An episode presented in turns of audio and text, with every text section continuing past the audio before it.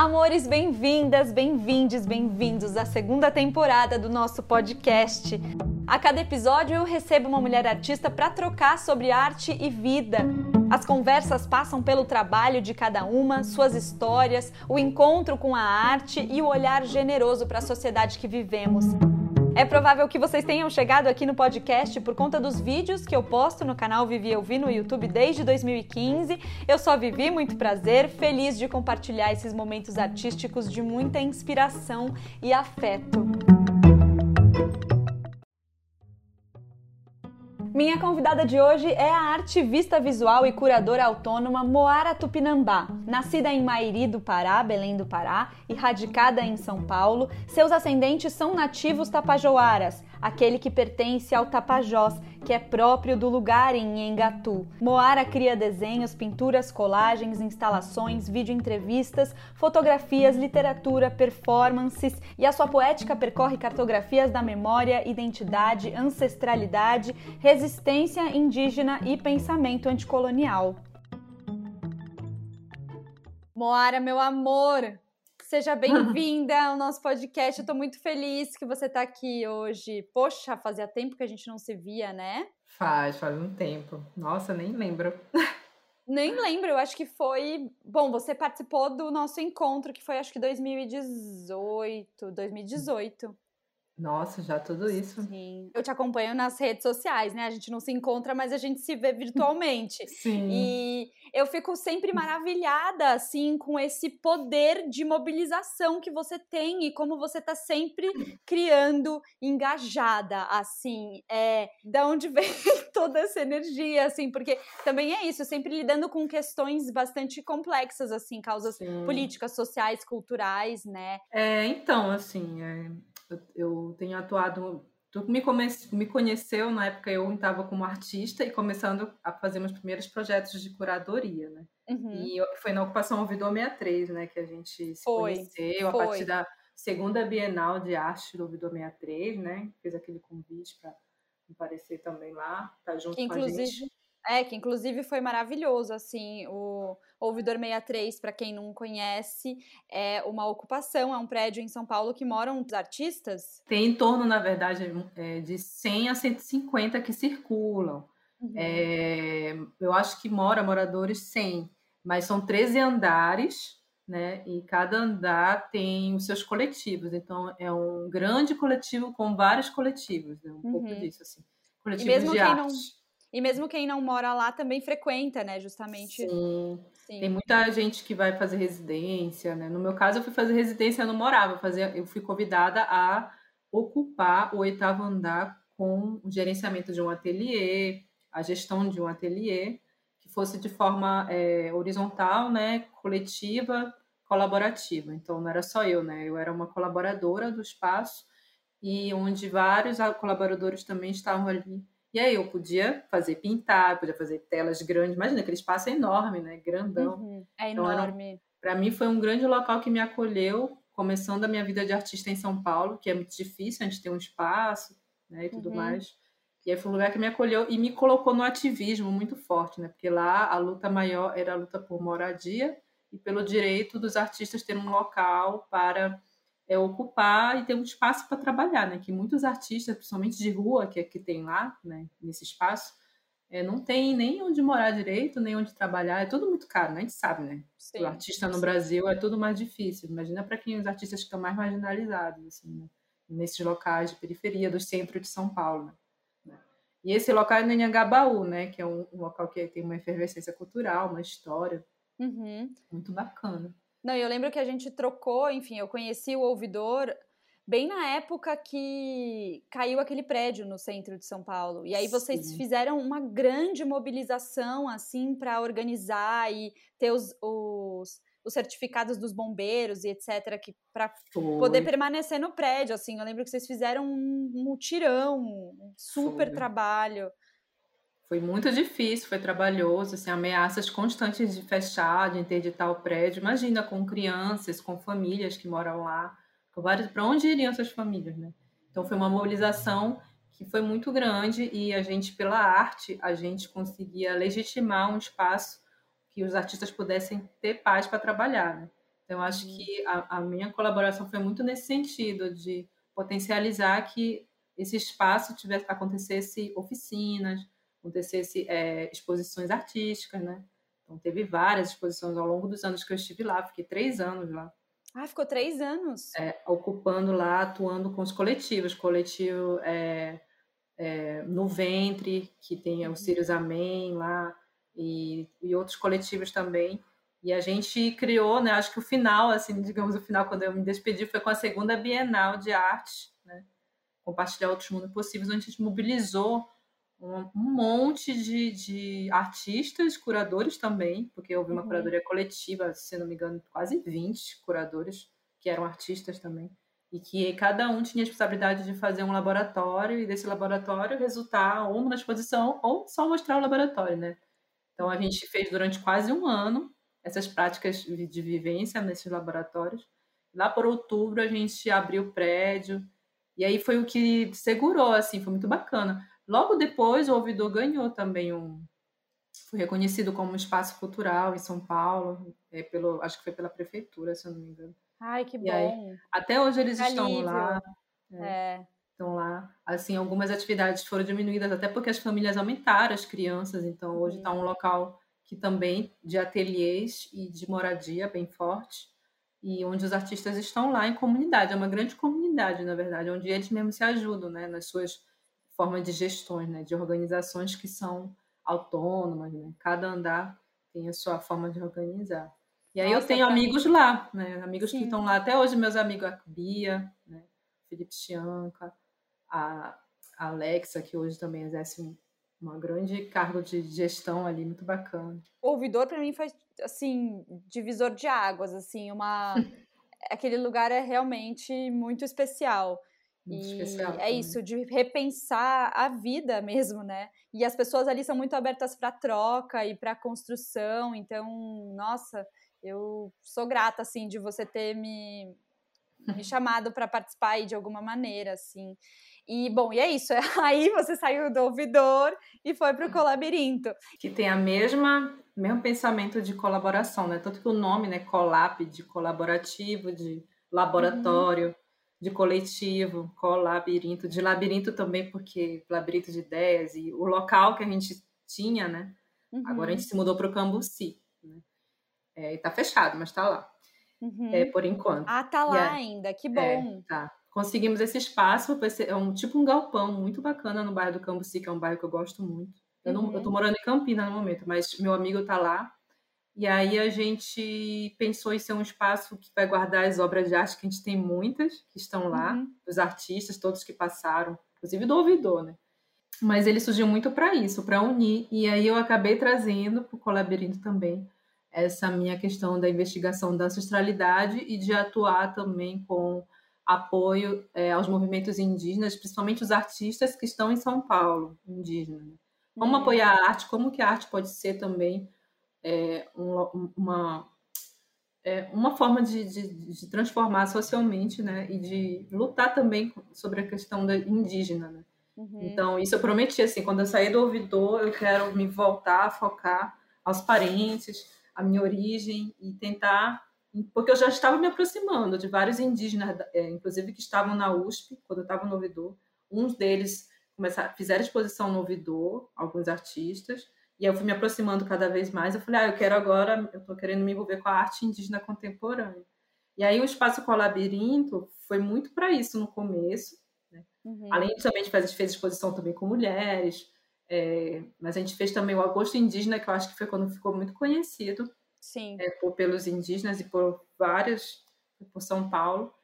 E a partir do Agosto Indígena a gente desenvolveu outros projetos. Aí com a pandemia a gente teve que desenvolver Ai, projetos virtuais, né? Sim.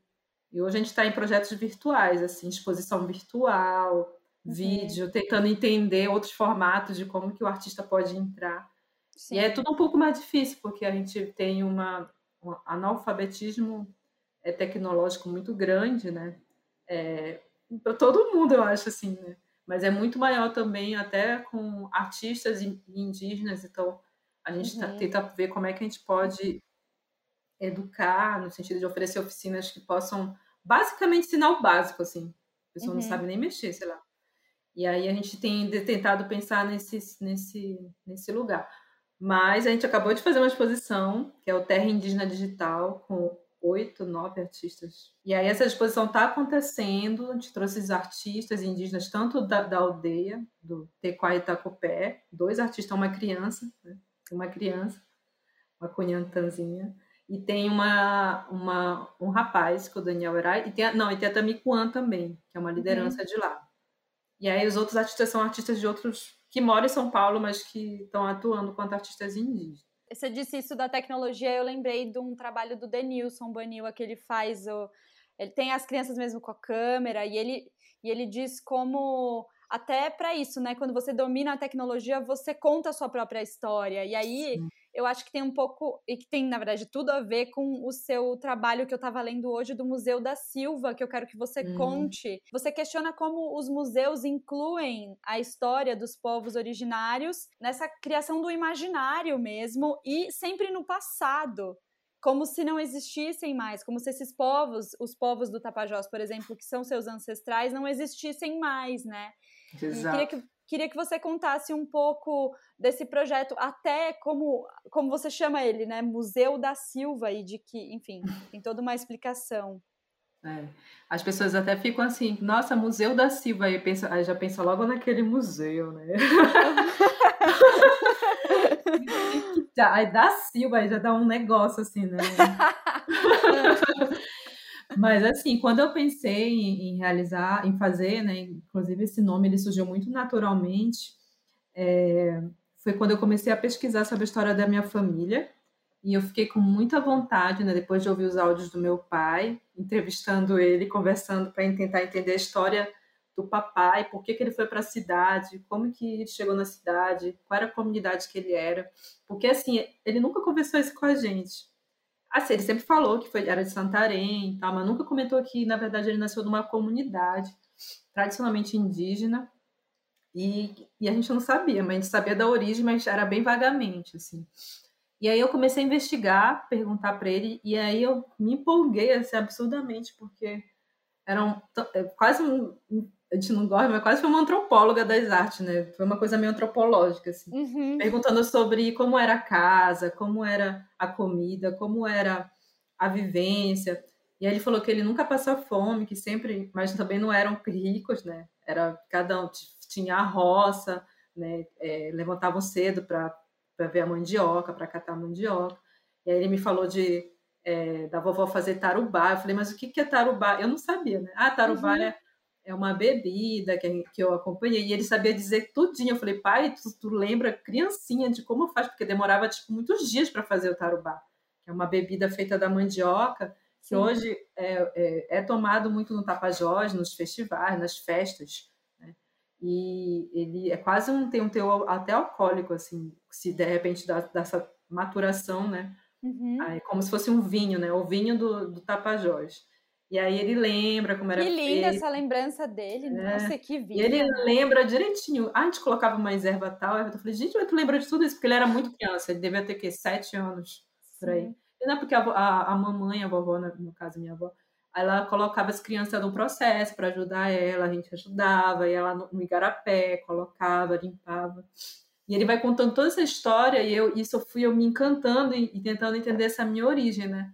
E aí ele contou as casas, ainda era de casa de, de, é, de palha, a vovó, a vovó trançava, os telhados, era feito de forma comunitária, né, que eles chamavam de puxirum, que é a mesma coisa que mutirão. Né? Ah. Fazia puxirum, e aí todo mundo, ah, vamos levantar uma casa, todo mundo se reunia da comunidade e fazia a casa do, do vizinho. Então era comum isso, assim, essa, essa, essa questão de comunidade era muito forte. E aí ele me falou, ah, o chão era de terra, né? E a, a gente ia, de vez em quando a gente ia para a cidade, que era Santarém, conseguia pegar carona no carro, assim, que passava, porque a estrada era uma estrada bem. É a mesma estrada que vai para o Terra do Chão hoje, que todo mundo conhece, é o Terra do Chão. E aí, assim, aí ele me contou toda essa vivência e como que era a ligação com o Igarapé, com a floresta, com as frutas. Ele lembra dos que a vovó fazia benzimento, quando as crianças, era fila para fazer benzimento quando as crianças dava quebranto, que ele falava uhum. quebranto. Uhum. Aí o papai lembra tudinho e eu fiquei encantada. Só que assim, ele nem tem noção do quanto isso, mas é tão nele, assim, que ele, uhum. ele não tem noção do quanto valioso e linda essa memória ele tem, né? Nossa, lindo demais. Até é, quando ele ficou na comunidade? Até uns. É, assim, morando na comunidade em torno de até uns 9, 10 anos. Uhum. Só que aí o vovô, ele veio a falecer, né? O vovô era uma liderança uhum. é, lá, só que ele também ajudava na questão da roça, e alguma vez lá caiu um, um, tipo uma madeira na coluna dele, e aí ele ficou muito ruim, tentou fazer tratamentos em vários lugares, e aí durante muito tempo, inclusive, ele ficou trabalhando em casa, porque ele não podia mais trabalhar na roça. E aí, assim, aí acabou que um tempo não, não conseguiram descobrir, e aí ele foi, veio a falecer, novo, né? Caramba. Devia ter 50 e poucos anos, não sei. Ah. E a vovó ficou viúva, e aí com quatro filhos, quatro crianças, quatro ou cinco, uhum. posso estar errado aqui. E aí eles, o que, que eu faço com as crianças? Aí com o papai é, resolveram colocar no seminário para ele virar padre. Aí segundo o papai, ah. ele, ele disse que ele queria ser padre. Eu falei, acho que não, pai, acho que a família toda catequista, é, porque foi, foram colonizados. É uma comunidade. Era, foi uma comunidade Olha. que eu descobri depois, né? Por que, que o papai era voltado para a igreja? Por que o papai tentou ser padre? Eu fui descobrir quando eu fui na comunidade achei um único documento falando da, da época da colonização, que foi em torno de no início de 1930 por aí, onde apareceram é, franciscanos, se eu não me engano, uhum. e eram de origem alemã. E aí, quando eu conversava com as pessoas, teve um senhor que me falou: Ah, chegaram os padres aí uma vez, e eles começaram a, a querer falar, mas a gente não entendia nada que eles falavam. e aí eles queriam, mas assim, com o tempo acabou que eles foram ensinando a gente, a gente ia lá, Ai, rezava, gente. ficava rezando. Ele falando desse jeito, um dos que é o seu seu Lorival, contando a história para mim, um dos mais um dos mais velhos de lá da, da o, do, o Lorival tem um áudio dele. Tem, tem um no áudio. Site. Tem. Eu, uhum. não, eu gravei até, mas o áudio ficou bem bacana, assim, no sentido da gravação não ficou tão. E aí a gente conversa e ele vai contando histórias com o vovô, como que o vovô era na comunidade, as conquistas, como o vovô era muito conhecido, uma liderança. Todo mundo conhece, o mais velho conhece o vovô e a vovó. E aí teve essa catequização. Esses padres catequizaram meu avô, né? E aí meu avô virou um líder catequista. Gente. Que louco. E teve uma catequização muito parecida em toda aquela parte até o Terra do Chão, com os borarícons. Tanto que é muito forte a religião católica nos indígenas lá, né? Tanto que tem indígena que é franciscano, que é que é franciscano, que é o esqueci o nome dele mas tem indígenas franciscanos, tem, é muito louco, assim. Aí o que está acontecendo agora é uma geração que está tentando se descatequizar, né? Esses mais jovens, uhum. né? depois Sim. de todas essas histórias e tal. Eu até achei curioso que eu li, lendo na sua biografia, você se diz nascida em Mairi do Pará, Belém do Pará. É que Mairi, é porque eu nasci lá, e aí eu quero também mostrar para as pessoas que a gente tem que lembrar também, honrar nossos ancestrais. E Belém, antes de ser Belém, Belém só foi se tornar Belém depois que chegou o Francisco Caldeira Castelo Branco lá. Uhum. Mas era Maeri, era conhecida como Maeri dos Tupinambá. Né? Sim. Né? Maeri fica, se não me engano, cidade, né? Então, é, segundo estudos linguísticos, talvez até tenha uma origem, é, é origem tupi, mas que talvez seja lá da bacia amazônica e que era como se Belém fosse a grande cidade ali, onde os indígenas se encontravam também para fazer as relações comerciais. É, enfim, navegantes indígenas sempre existiram também ali. E aí eu falo que eu sou de Maeri, mas que a minha origem vem, veio vindo do Tapajós, né? Lá do Tapajós, e chegou. E aí por isso que o papai foi para Belém depois, que ele ainda foi fazer seminário em Belém. Aí ele desistiu e a mamãe ia ser freira, que tal? Ah, Ela... jura? Que dupla! Meu e, Deus! E é detalhe, eles mesmos são de Santarém também, os dois, só que eles foram se encontrar em Belém. Que louco, né?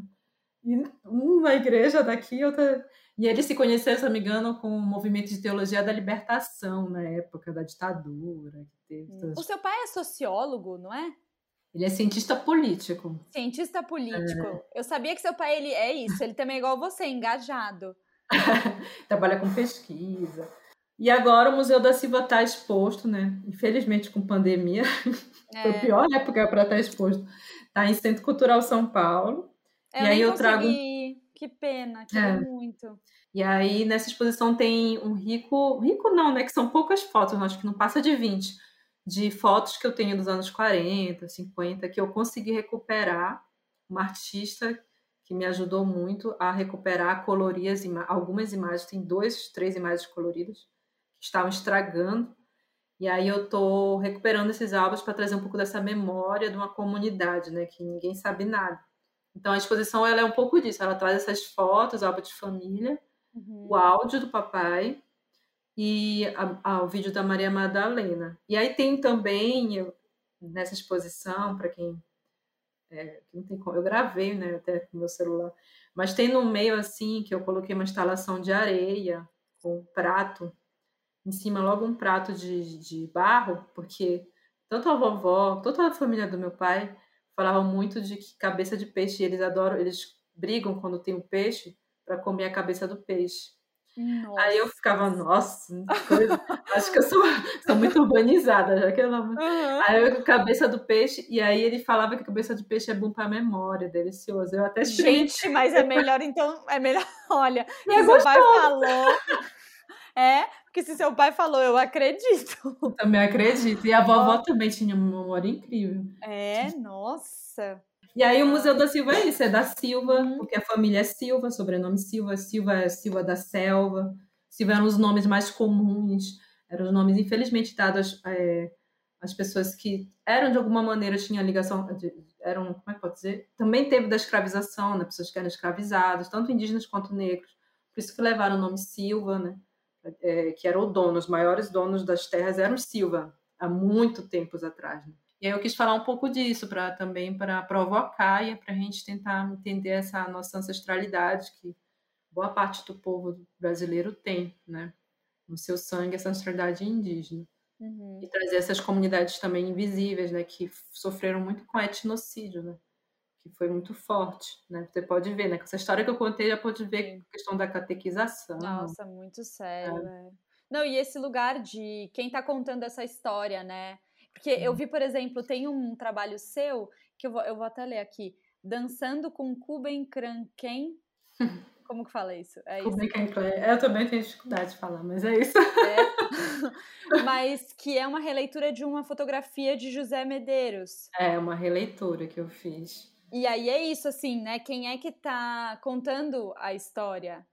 Sim. Me, essa, é. essa releitura eu achei linda demais.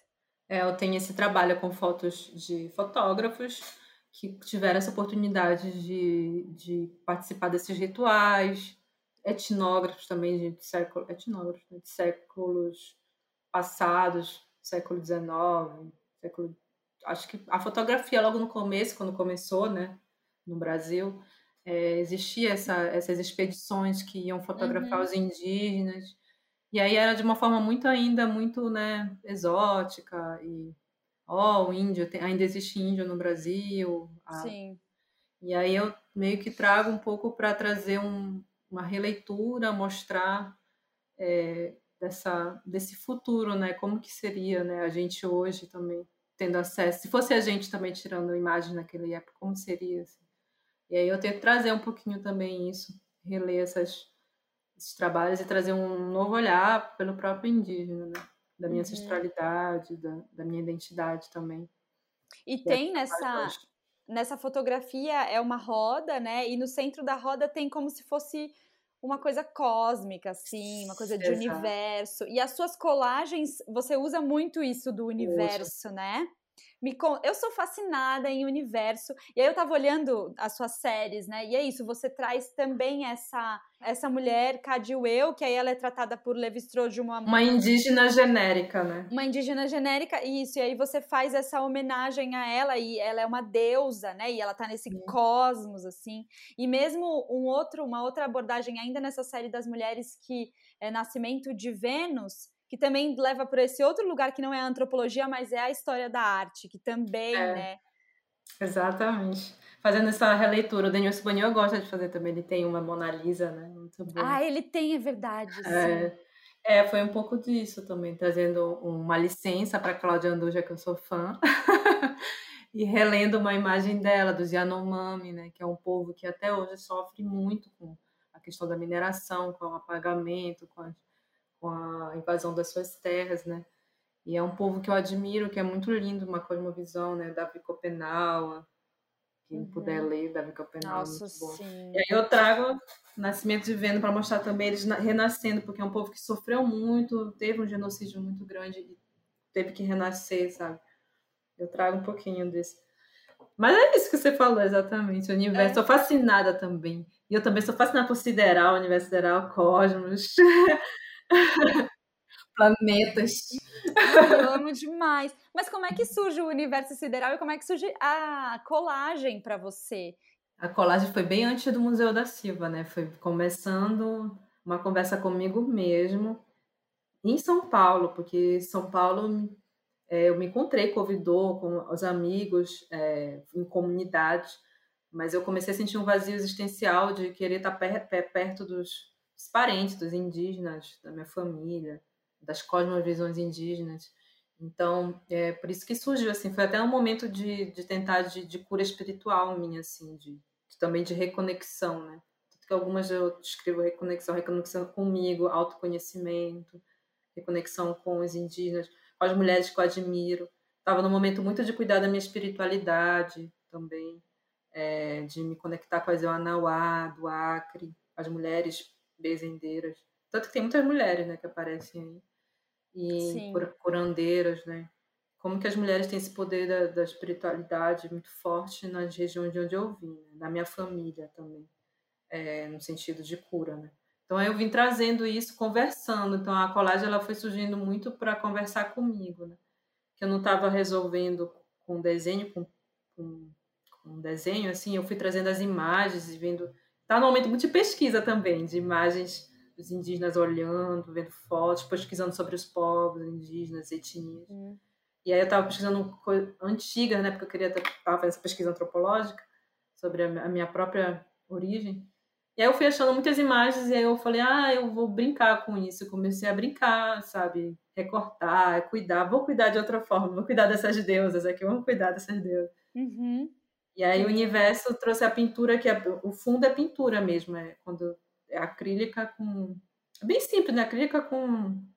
Quando a gente vai com a escova do dente, espirra o branquinho. Assim. Ah, juro! é. Eu não sabia. O fundo, então. Ah, o fundo é pintura. De alguns, né? Aí os mais recentes eu já fui trazendo os universos mais é, já prontos de fotografia. Mas uhum. esses antigos eu fazia manual, né? As pessoas acham que foi digital. Mas foi manual, fazia na mão, com ali com a bisturi, né? bisturi, cortando cada plantinha. Aí eu pesquisava, ia em sebo em São Paulo. Ah, tem livro de planta aqui. Aí achando os livros antigos. Analógica. Aí, Barça, eu recebi, parecia que era o universo mesmo, conspirando para mim, para o meu favor, porque aí eu lembro que eu estava no Colabrinho, ah, Moara, tu tem uma, uma doação de Barças para ti, enciclopédia. Eu falei, eu ah. quero! Ah, nossa! E eu ficava, tipo, horas olhando, porque eu adoro essas coisas científicas, biológicas, sempre gostei uhum. desde criança. Aí ficava olhando, falei, nossa, aí ficava recortando assim, que nem um quebra-cabeça. Aí eu ia uhum. trazendo para as imagens, né? Construindo, pintando, né, com a colagem. E Moara, eu tava vendo o livro que você fez. É, eu acabei de lançar. Também foi com colagem, só que aí já foi um experimento colagem com pintura. Ah, pintura aquarela. Me conta tudo, me conta um pouco o que, que, é a história. E eu vi que você e o seu irmão fizeram um canto. Em Gatu, sim. Lá em 2019 eu comecei a fazer o livro, né? Uhum. Fiquei uns meses fazendo com a editora Miolo Mole, que me convidou para fazer esse livro, para lançar sobre literatura indígena, né?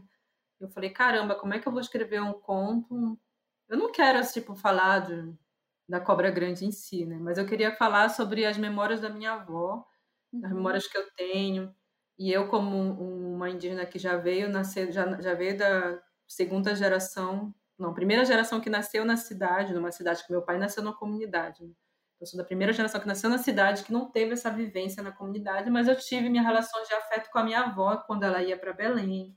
Quando eu morei lá também, morei um tempo em Santarém, até meus cinco anos, mas nossa, vai lembrar, né? Não lembro. Esse livro é o sonho da Buiauaçu. Buia, é, o açu buia seria a cobra, né? Açu grande, então é o sonho da cobra grande. E aí eu trago nesse livro uma história bem simples assim, porque ela também ela não, ela tem muito de narrativa visual. Ela tem menos Uhum. escrita, mais de narrativa visual. E aí eu trago um pouco da- de uma história, de uma aventura de duas crianças, que é um pouco de mim, que é a Lene, mas é a Lene em homenagem à minha prima Lucilene, que nasceu em Cucurunã. Uhum. E é, mas é contando sobre uma criança que volta para que é, morou, nasceu em Belém, que voltou para a comunidade e para conversar com a sua avó que estava lá. né? E aí ela tava conheceu o Fernando, que é o Nando, duas criancinhas. E aí a vovó está muito angustiada por causa que é, os contos estão indo embora e a, e a e a Lene quer saber dos contos, das histórias, das narrativas, das cosmovisões dali daquela comunidade. Só que a vovó fala muito aflita, dizendo que os contos estão indo embora para a casca de, de Tracajá. Estão indo embora e estão se escondendo na casca de Tracajá. E aí a história conta isso assim. E aí por que que estão? Aí ela diz: Olha, Lene, você vai ter que entrar pra, na floresta, vai ter que ir atrás da Buiauaçu. E aí ela vai, é, fala com o Nando e eles vão para essa aventura no meio da floresta, né? E aí lá tem. Quanto quer que conte tudo? Eu tô amando! Eu, tô adorando. eu quero muito o livro, eu quero, eu vou comprar ele agora, assim, eu vi umas fotos e eu achei tão lindo, e, e, e aí tem o QR Code, né, pro canto, É. eu já queria ouvir o canto, ai, será que a gente consegue passar um pouco aqui, deixar no podcast?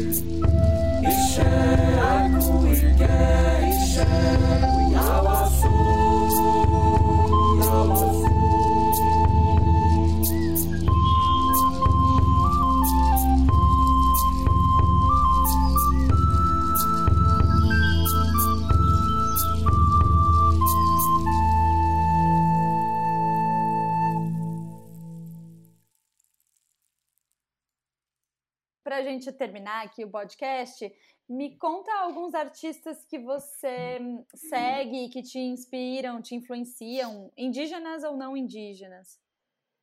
Deixa eu ver. Ah, A Thay Silva, eu adoro a Thay Silva. O Denilson Baniwa, Jaide Esbel, Arissana Pataxó. é, Tem indígenas que não são necessariamente das artes plásticas, são da literatura. Julie Dorrico. Tem uma, uma indígena também que eu amo, que é a Jenny Papo, que ela é da área de psicologia. Gosto muito. É, Nossa, tem uma lista gigante, assim, que eu acho muito bacana. O, o, o Sodoma, é incrível o trabalho do Irá Sodoma. Amo, que é o Emerson Munduruku, né? Irá Sodoma. Tem tanta gente incrível criando. Tem, tem muita gente, tem Tabicuante, Ripataxó. Eu, eu sugiro dar uma olhada no site do Colabirinto, tem vários Uhum. artistas lá, exposições que a gente realizou, e que vocês podem seguir, que é muito bacana, que a gente coloca e atualiza lá. né? E é isso, assim. Tem uma galera, tem muita gente Nossa. produzindo aí arte. Uma galera boa. Sim. Ai, amei.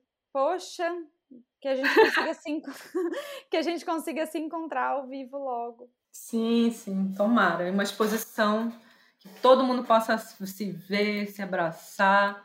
Moara, muito obrigada pela sua presença aqui.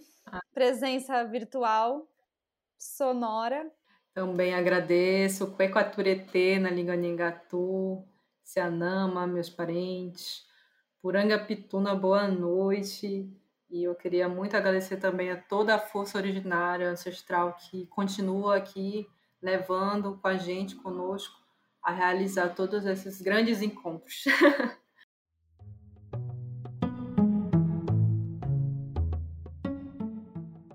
Que importante esse pensamento que a Moara deixa pra gente de honrar nossos ancestrais. Eu vou fazer um vídeo lá no canal com artistas indígenas para a gente acompanhar os trabalhos. E bem, volto logo aqui no podcast com outras mulheres incríveis. Beijos!